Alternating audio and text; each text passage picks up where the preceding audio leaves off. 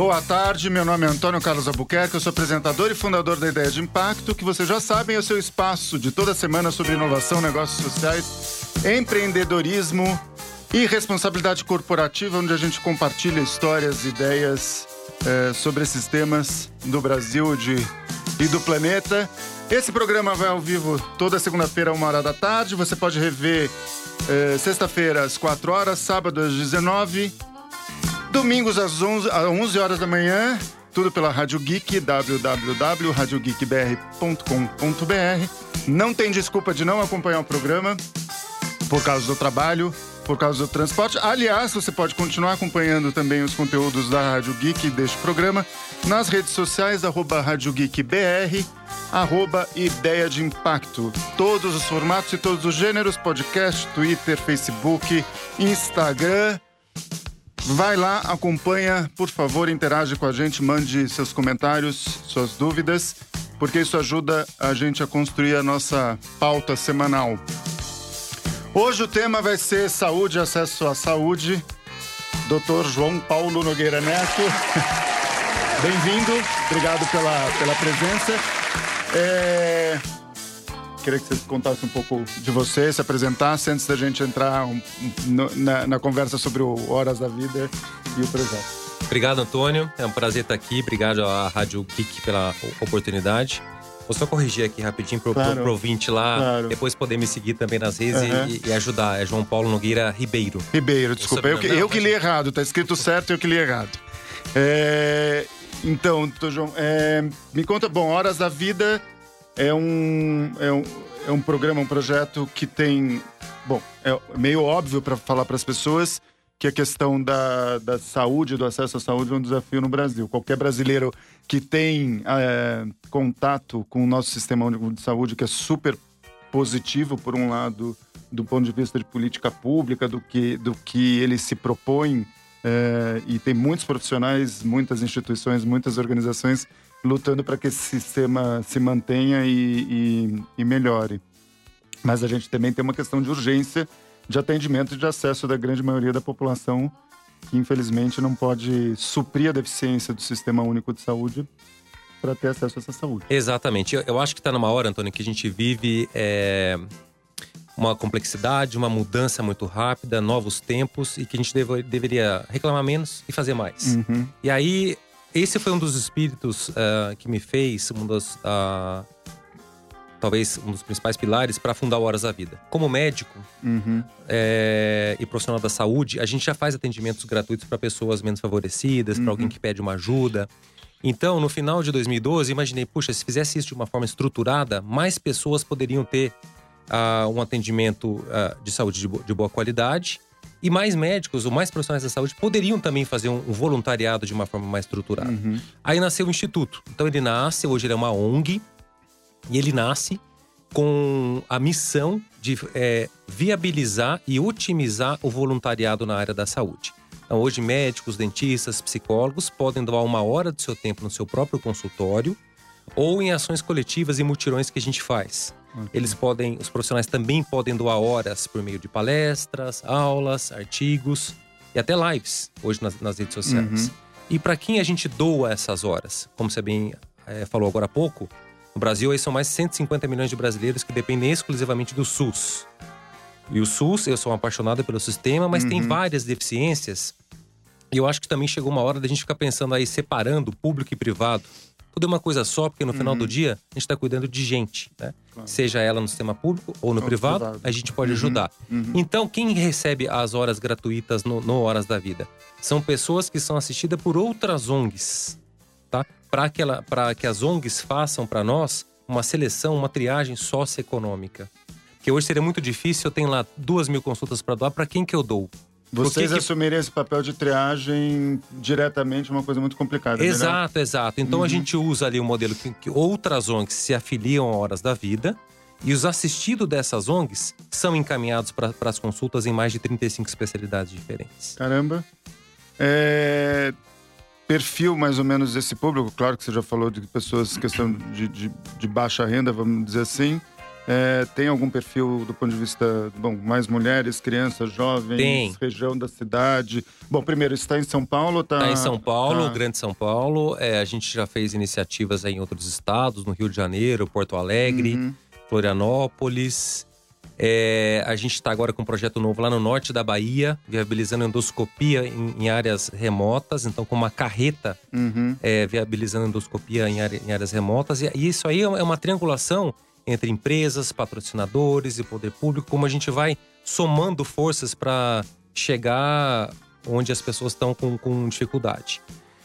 Em relação ao público, hoje Horas da Vida atende 14 ONGs, uhum. tá? É, todas na, na Grande São Paulo. O público tem de, desde crianças a, a, até idosos e são pessoas em situação de vulnerabilidade, então tá. com uma renda familiar de até três salários mínimos. Okay. Um ponto importante, Antônio, para contar para você e para o ouvinte, é que o Horas também faz um papel de educação a pessoa também tem que se apropriar do cuidado, ela tem que ser protagonista, tem que ser o ator principal no cuidado dela. Uhum. Que, como o próprio nome fala, a consulta é uma uhum. orientação. Então, isso a consulta não resolve. Depois você vai ter que tomar o remédio, fazer o exame quando precisar, fazer a dieta, comer menos, é, largar é, tem uma mudança de cultura e de conhecimento, né? Passar Exatamente. informação para gerar cultura e conhecimento, porque, é, enfim, hábitos de saúde são hábitos aprendidos e hábitos culturais. É, e às vezes até, outro dia estava lembrando, não tem nada a ver com a questão de, de, de socioeconômica, né? Eu trabalhei muito tempo com, com estrangeiros e eu me, me lembro de estava trabalhando numa, numa empresa, numa consultoria e é, saí com uns, um, uns franceses e quando a gente voltou do almoço, né, enfim, todo mundo foi pegar suas escovas de dentes, ok? E o francês olhou para mim e falou assim: Nossa, mas por que, que todo mundo foi ao banheiro? Eu falei: Ué, para escovar os dentes. E ele falou assim: Mas por quê? E aí eu fiquei absolutamente chocado, porque Sim. é isso que eu tô falando que, mano, e assim, gente, sem generalizar a questão dos franceses, neste francês específico, foi essa situação, mas me chamou a atenção, que é um país que tem uma cultura e um nível cultural e socioeconômico muito bom, mas como é uma questão de hábito, né? Da, da, e aí é uma questão de construção e de conhecimento, né? É. De cultura. E, e nunca é tarde, acho que é, é sempre bom a gente poder aprender. Então você imagina o contingente de pessoas que estão nos ouvindo, o que pode chegar por meio desse ouvinte a um uhum. profissional de saúde, uhum. saber da nossa iniciativa e o conhecimento dessa pessoa ser replicado de N formas, por N canais. Então tem, tem um negócio interessante, porque, bom, primeiro, o caminho das pedras é as organizações chegam até vocês, fazem a triagem, mandam é, esses pacientes é, que são bastante diversos do ponto de vista de idade, perfil, etc é, vocês encaminham eles para os profissionais, do ponto de vista de atendimento, de consulta, de fazer os exames que precisam ser feitos, que é uma demanda. Então, qualquer profissional da saúde que estiver interessado nesse aspecto pode, enfim, entrar em contato com vocês. E também tem um aspecto da, do que você falou de formação, de pegar e ter esses, essas ações de conhecimento, de informação, independente do atendimento direto da consulta médica. Exatamente. Né? Parte desse, desse atendimento, da doação do profissional, pode ser uhum. tanto no, no atendimento de uma consulta, a realização de uma palestra ou numa ação educativa, que pode ser feita escrevendo um artigo, fazendo uma uhum. live, dando uma aula. Então, é, é, bem como você disse, o profissional que está nos ouvindo ou que vai chegar a conhecer Horas da Vida pode entrar na nossa plataforma, que é o horasdavida.org.br, uhum. pode se cadastrar. E quanto que ele tem que doar? O quanto ele quiser. Não Enquanto ele tiver, nem... não tem uma, uma coisa pré-fixada. Não, né? Que não. tiver disponível de horário e disponibilidade dele durante a semana, enfim, da vida, dependendo da agenda dele, vai. Exatamente. O combinado é que quando ele fizer a doação, ele faça de uma forma que ele possa transformar a vida que ele está cuidando. E muitas vezes você fala, nossa, transformar parece uma coisa tão grande. Uhum. Uma orientação certa, você pode encurtar muitos caminhos, você pode mudar o rumo da pessoa. Claro. Né? Vou te contar uma história aqui. A gente atendeu num dos mutirões uh, um menininho de 9 anos. É, vou falar só o primeiro nome, que era o uhum. Mikael. Ele chegou pra gente que ele estava numa fila de espera do SUS há mais de nove meses e todo mundo imaginando que ele era autista. Então, estava esperando uma consulta com um neurologista. Uhum. E quando chegou pra gente, a gente falou: espera, é, não vamos tratar a queixa, vamos tratar a pessoa. Vamos ver se primeiro se esse menino se ele enxerga, se ele escuta bem. E para nossa surpresa, a gente pediu primeiro para um colega oftalmologista avaliá-lo e ele tinha 9 graus de miopia. Ou seja, o isolamento e o comportamento dele que poderia ter passado por uma, um, espectro do autismo na verdade, era simplesmente não estou enxergando nada e está gerando isolamento. Exatamente. Então. Para você ter dimensão disso, o campo visual dele, a distância que ele enxergava, era pouco mais que o tamanho de uma caneta Bic, tá? 15 Nossa. centímetros para frente, né? Mas a maravilha disso é que, assim, uma, uma, você quando parou para escutar ou entendeu realmente o problema da pessoa, conseguiu uma consulta de oftalmologia, uma consulta simples, uhum. buscou um parceiro de ótica que doou os óculos, esse menino viu a vida diferente. E ao longo de seis meses, a gente foi acompanhando esse paciente até ele ter alta, ele se mostrou uma criança completamente normal. Ou seja, então, quantos... simples, simples ausência de, de, é, de um óculos que, que mudou de uma coisa simples. É, bom, você falou das ONGs, que são parceiros importantes para poder eh, facilitar esse, esse acesso é, é, e abrir a esse público essa demanda. Isso. Que outros parceiros estão envolvidos aí na, na viabilização do, do Horas da Vida? E, tipo, nome e sobrenome, porque eu sempre falo que a gente não faz nada sozinho, graças Exato. a Deus. Parceiros e redes fazem com que as coisas é, eu, eu, brinco, eu tô ficando velho, quase, tenho quase 50 anos e eu não tenho mais tempo para perder. Então eu prefiro que as coisas aconteçam rápido, mas sejam bem feitas e isso, para mim, só acontece em rede com parcerias. Então. É, acho que um dos maiores aprendizados é que a gente não faz absolutamente nada sozinho. Uhum. É, em tempos de avanços rápidos com a tecnologia, a gente tem que usar tudo que se tem. Cada um faz uma coisa bem feita. Né? Uhum. Então, se você usar o que cada um faz bem feito, a gente constrói uma coisa muito grande de forma conjunta. E Horas tem se construído e reconstruído a muitas mãos. Então, lá, além dos, dos médicos, dos profissionais de saúde voluntários, das ONGs que são parceiras e são assistidas, a gente acabou construindo um ecossistema, um hub com todos os atores da saúde. Então, a indústria farmacêutica, laboratórios, uhum. óticas, universidades, hospitais, cada um chega e doa parte do seu portfólio, do seu produto, do seu atendimento. E é curioso que às vezes chegam pensando que você vai pedir uma coisa gigante e tal, mas quanto eu posso doar? Quanto eu preciso doar? Olha, um exame que você está doando aqui é um a menos na fila lá. Agora, você quer ver quando você pode e a gente vai viabilizar Entendi. essa ajuda. Como é que os, como é que os, isso é uma curiosidade minha, como é que os parceiros, é claro que você pediu, como diz o velho ditado, pedir não custa nada, mas o que, que vocês têm percebido que acabam mobilizando é, esses parceiros para viabilizar? O que está por trás? O que, que eles contam ou tô ajudando por causa. Tudo bem, é uma causa social, pode ser um caminho nesse sentido, mas eu queria ter um pouco essa, essa visão. É, acaba sendo mais fácil o caminho de pedir esses apoios, sejam eles quais forem, porque vocês têm uma, uma rede de parceiros bem diversa, né? Bem tem. diferentes setores, diferentes tamanhos, enfim. Tem, exato. É, Antônio, acho que ter uma causa muito clara é, facilita muito. Uhum. Você mostrar o benefício que você está entregando, aquele doador tangibilizar o que está sendo feito também é um outro pilar.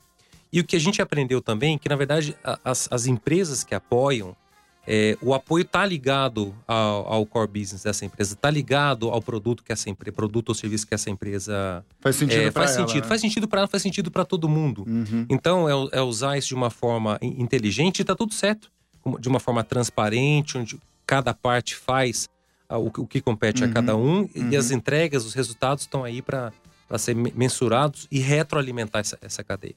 Maravilha. É...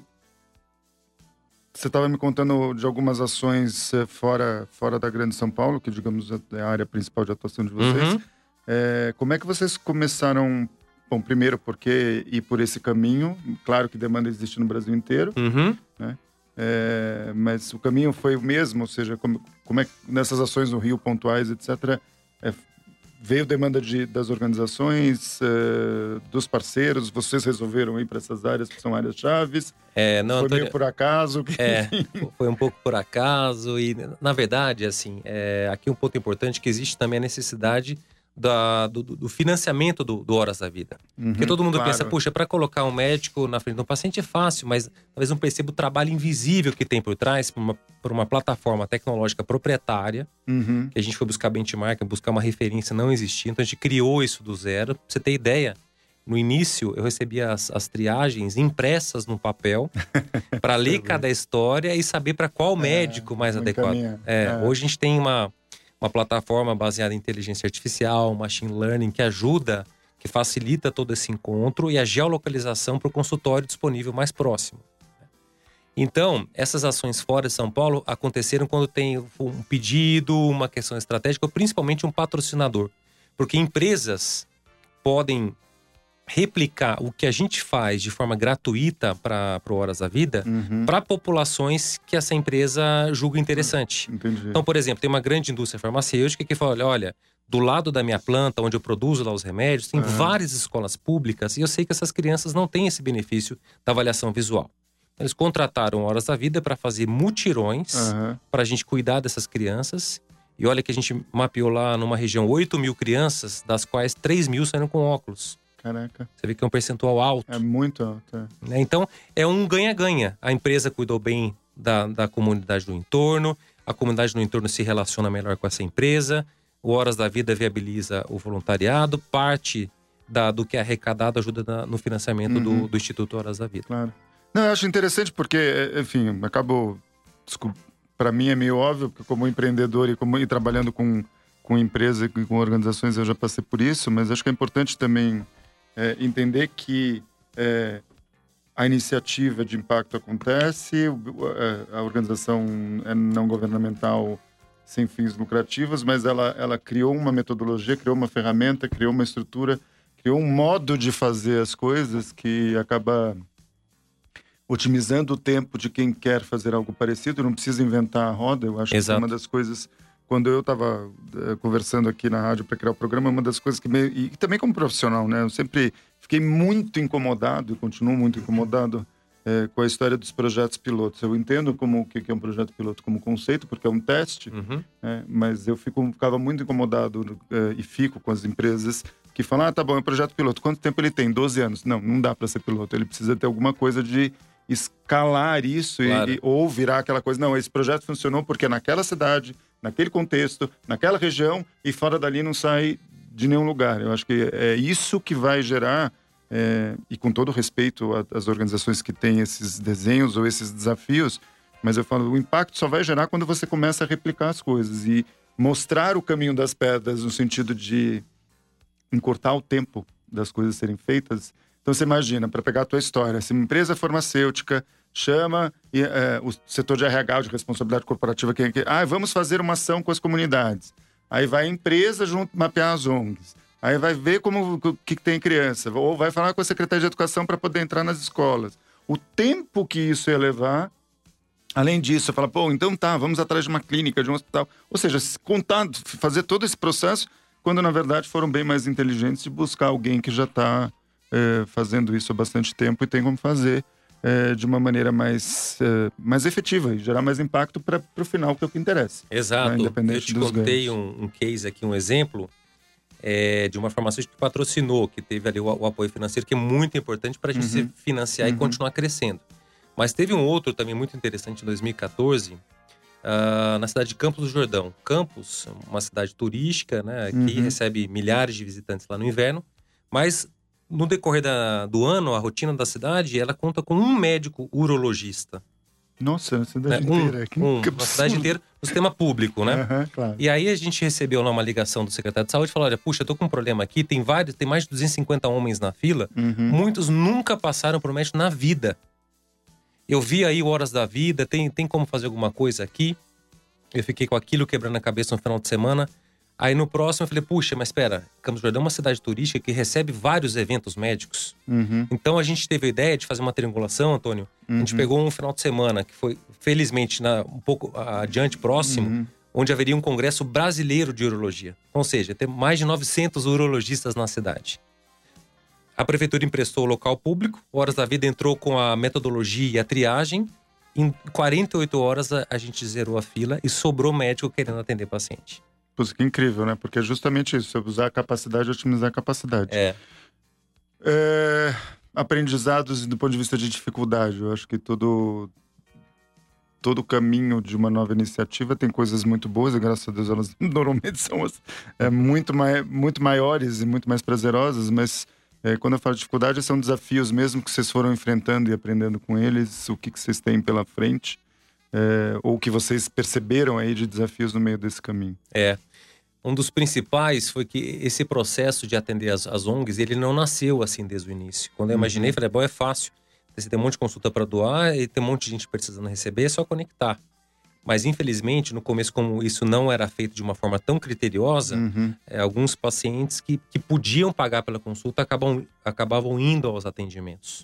Então, eu recebia colegas que ligavam e falavam: João, adorei a, a plataforma, o programa, só que assim, o relógio dele era melhor que o meu. Entendi. Então, a gente foi tendo que criar é, essa metodologia e até chegar no modelo das ONGs. Uhum. Então, esse foi. E aí, para nós, foi um foi um divisor de águas mesmo, porque aí a gente conseguiu escalar um atendimento muito maior, dando credibilidade, tanto para quem recebe quanto para quem doa essa, essa, essa, hora de atendimento. E essa, e essa conversa, essa interface com as ONGs foi uma coisa, uma coisa tranquila? Porque eu pergunto isso porque muitas vezes eu tenho, é, nas pequenas iniciativas mesmo, para trazer conteúdos aqui para o programa, entrado em contato com algumas ONGs e a gente imagina, pô, ah, é um programa, tem visibilidade, pode atrair interesse, etc. É meio quase que natural. É como você falou, puxa, como é que alguém não vai se mobilizar para não receber um benefício, para receber um benefício, melhor dizendo. É, e mesmo assim, eu sei que tem algumas dificuldades uh, desse, desse contato. Ele não é tão natural ou não, nem tão espontâneo como a gente imagina. Para vocês funcionou bem? Foi legal? Pois é. Também teve um aprendizado aqui. Né? No Brasil, a gente conta com mais de 300 mil ONGs, hum, se a gente for, uhum. for pensar. E não dá para ser qualquer ONG, infelizmente. Essa uhum. ONG precisa estar tá estruturada. estruturada. Então, primeiro a gente criou lá um processo, criou não, a gente foi aprender com quem fazia isso, um processo de, de validação, de seriedade, uhum. de estruturação uhum. dessa ONG. Se ela tinha ali um estatuto, se ela era consolidada Entendi. formalmente, se ela tinha auditoria externa independente, e se ela tinha uma pessoa para fazer a comunicação entre o assistido e o Horas da Vida. Entendi. Porque essa população, Tony, é uma população muito pouco escolarizada. Uhum. Então ela ou é analfabeta ou tem um índice de analfabetismo funcional grande e precisava de alguém que fizesse esse intermédio uhum. para inserir os dados na plataforma. Hoje, com parceiros, a gente está criando um aplicativo por comando de voz para facilitar essa triagem, como a gente atende até alguns refugiados, uhum. até em outras línguas para facilitar é eu acho incrível essa, tecnologia, essa né? conexão e a gente aumentar, tirar esse gargalo, uhum. mas ainda a gente precisa dessa pessoa que faz a comunicação, porque às vezes a pessoa não tem um endereço fixo, não tem lá. Quase todo mundo tem um celular, mas né, tem que ter o Wi-Fi quando está ali na, na, ONG, em casa Sim, ela não tem para receber a comunicação. uhum. Então, essa pessoa que hoje quem faz é, o serviço social de cada ONG ainda é fundamental. Então, não é qualquer ONG, essa ONG precisa ter um mínimo de, de estrutura para poder receber isso. Não, acho que é fundamental, porque vocês acabam gerando também um dado e uma informação de perfil, de público, de atuação. É, me lembra muito, alguns anos, há bastante tempo atrás, por volta dos anos 2000, eu estava trabalhando num projeto de cooperação com o Canadá e tive a chance de conhecer o trabalho da Pastoral da Criança. Tá. Né? E foi muito interessante. Na época, eu estava muito focado na questão de avaliação e monitoramento de, de impacto. Né? E eu pensando naquele projeto gigantesco no Brasil inteiro, que, eu, que fez lembrar foi um pouco a tua história, de como você recebe as informações. E aí eu vi assim, tipo, o relatório de uma mãe que montou um, um, um central de atendimento da pastoral no Nordeste, que chegava literalmente num papel de pão anotado na mão. Uhum. É, lidando com situações de, de, de, baixa escolaridade, de pobreza, de migração, né, de fluxo de migração é, sejam eles permanentes ou sazonais, por causa de plantio, de trabalho, etc. E tudo isso, é, apesar, ou apesar de tudo isso, e eu estou falando de 2000 significa que a internet e todas as coisas. É uhum. É praticamente a época do mimeógrafo, quem não souber dar um Google, mas é, é, tudo isso fez com que eles gerassem, e isso eu acho que é uma parte importante, independente do tema de qualquer organização, gerar uma informação e o dado para que isso também retroalimente a nossa leitura de qual é o contexto, de qual é a realidade. No caso da pastoral, todo mundo sabe que é um dos principais bancos sobre é, desnutrição é, infantil do país. É um modelo que foi replicado até para a África, enfim. Então, é, eu tiro o chapéu para eles por conta disso e tiro o chapéu para qualquer organização que tenha uma preocupação nesse sentido, né, de organização de dados de informação, não só para fazer a coisa acontecer, mas também para poder alimentar os profissionais e tal. Bom, próximos passos. Estamos, é, talvez, no segundo triênio, o trimestre da, da 2019, mas o que, que tem aí de, de futuro? Quais são os caminhos que vocês estão pensando é, horas da vida? Os próximos passos é a gente, é a gente crescer com, com sustentabilidade uhum. financeira, uhum. porque também não, não adianta só se crescer. Uhum. A grande preocupação aqui é sempre entregar o que a gente promete. Por isso a gente vai uh, um passo por vez. Uhum. Mas, felizmente, o ano passado a gente ganhou um prêmio do banco UBS, o Visionaries. Uhum. E parte desse prêmio, além de uma premiação financeira, foi uma consultoria da PwC. Uhum. E eles hum. investiram lá mais de mil horas num plano de, de, de expansão para o Horas da Vida que a gente vai que colocar máximo. em prática aí nos próximos meses, nos próximos anos. Ótimo. Boas notícias. Bom, é, plataforma, o, o site, é, o Horas da Vida org.br é, acaba sendo o principal canal de comunicação de vocês. Exato. Vocês têm outras redes sociais também? Vocês tem o Face, tem o Insta, tem o LinkedIn. Tudo isso, arroba Horas da arroba Vida. Horas da Vida. Então, maravilha. Bom, para quem estiver interessado é, nos contatos e fazer parte desse, desse projeto, sejam organizações, sejam profissionais de saúde, por favor, se mobilizem, entrem nos contatos. A gente vai deixar, como sempre, é, os descritivos e todas as informações e links, tanto nas redes sociais é, da Rádio Geek, no canal do YouTube, é, Rádio Geek BR, e também é, nos canais da Ideia de Impacto, arroba Ideia de Impacto, no Instagram, Facebook é, e YouTube. Acompanhem por lá. Como sempre, bom, vou tirar o doutor, vou chamar de João. Claro! é, quando vocês tiverem novidades, parcerias, eh, novos projetos eh, e quiserem compartilhar o andamento desse projeto, sintam-se convidados e as portas abertas, porque eu sempre falo que eu vou contando histórias e eu fico curioso para saber como essas histórias, esses projetos vão caminhando eh, ao longo do tempo. E como eu já falei, eu acho que o, o, o objetivo do programa e da conversa é mostrar um pouco o caminho das pedras para que outras pessoas que queiram fazer algo parecido ou que tenham pensado em fazer claro. algo parecido é, ajudem a fazer isso e, e, e, disseminar essa informação e não tenham que começar do zero porque a gente não tem mais tempo para isso. Exato, exato. Então acho que é os três pilares ali do Horas, pacientes que podem entrar por meio de associações, então se não, se não pertencer a uma das associações que a gente assiste pode indicar uma, uma ONG para ser parceira. Uhum. Profissionais de saúde podem se voluntariar, se cadastrem lá para receber os nossos comunicados e atuar quando puderem. E empresas que podem ser é, patrocinadoras ou podem contratar projetos para que a gente continue crescendo. E para quem está ouvindo, eu queria só reforçar o, o slogan do Horas, que é Horas da Vida, uma hora que muda a sua vida. Às vezes a gente escuta que muda mais de quem doa do que de quem recebe. E acho que ter atenção com o próximo, esse olhar, uma gentileza, um sorriso, um cumprimento, você já está fazendo algo diferente. Vezes, quando a gente pensa em inovação, eu penso que fazer uma coisa muito grande, mas acho que dá para fazer no, no dia a dia com quem está na nossa frente. É, eu sempre falo que inovação não é tecnologia, é só você pensar jeitos novos de fazer coisas que muitas vezes ou a gente esqueceu ou a gente tem jeito de fazer é, diferente. Bom, com isso a gente termina a edição do programa Ideia de Impacto dessa semana, agradecendo a pilotagem das, da mesa de toda semana, Gabriel Pozotto, fera em todos os botões e que vai deixar vocês com a melhor trilha musical da Rádio Geek. A gente volta semana que vem com mais informação sobre inovação, tecnologia, responsabilidade corporativa e negócios sociais. Até lá, gente.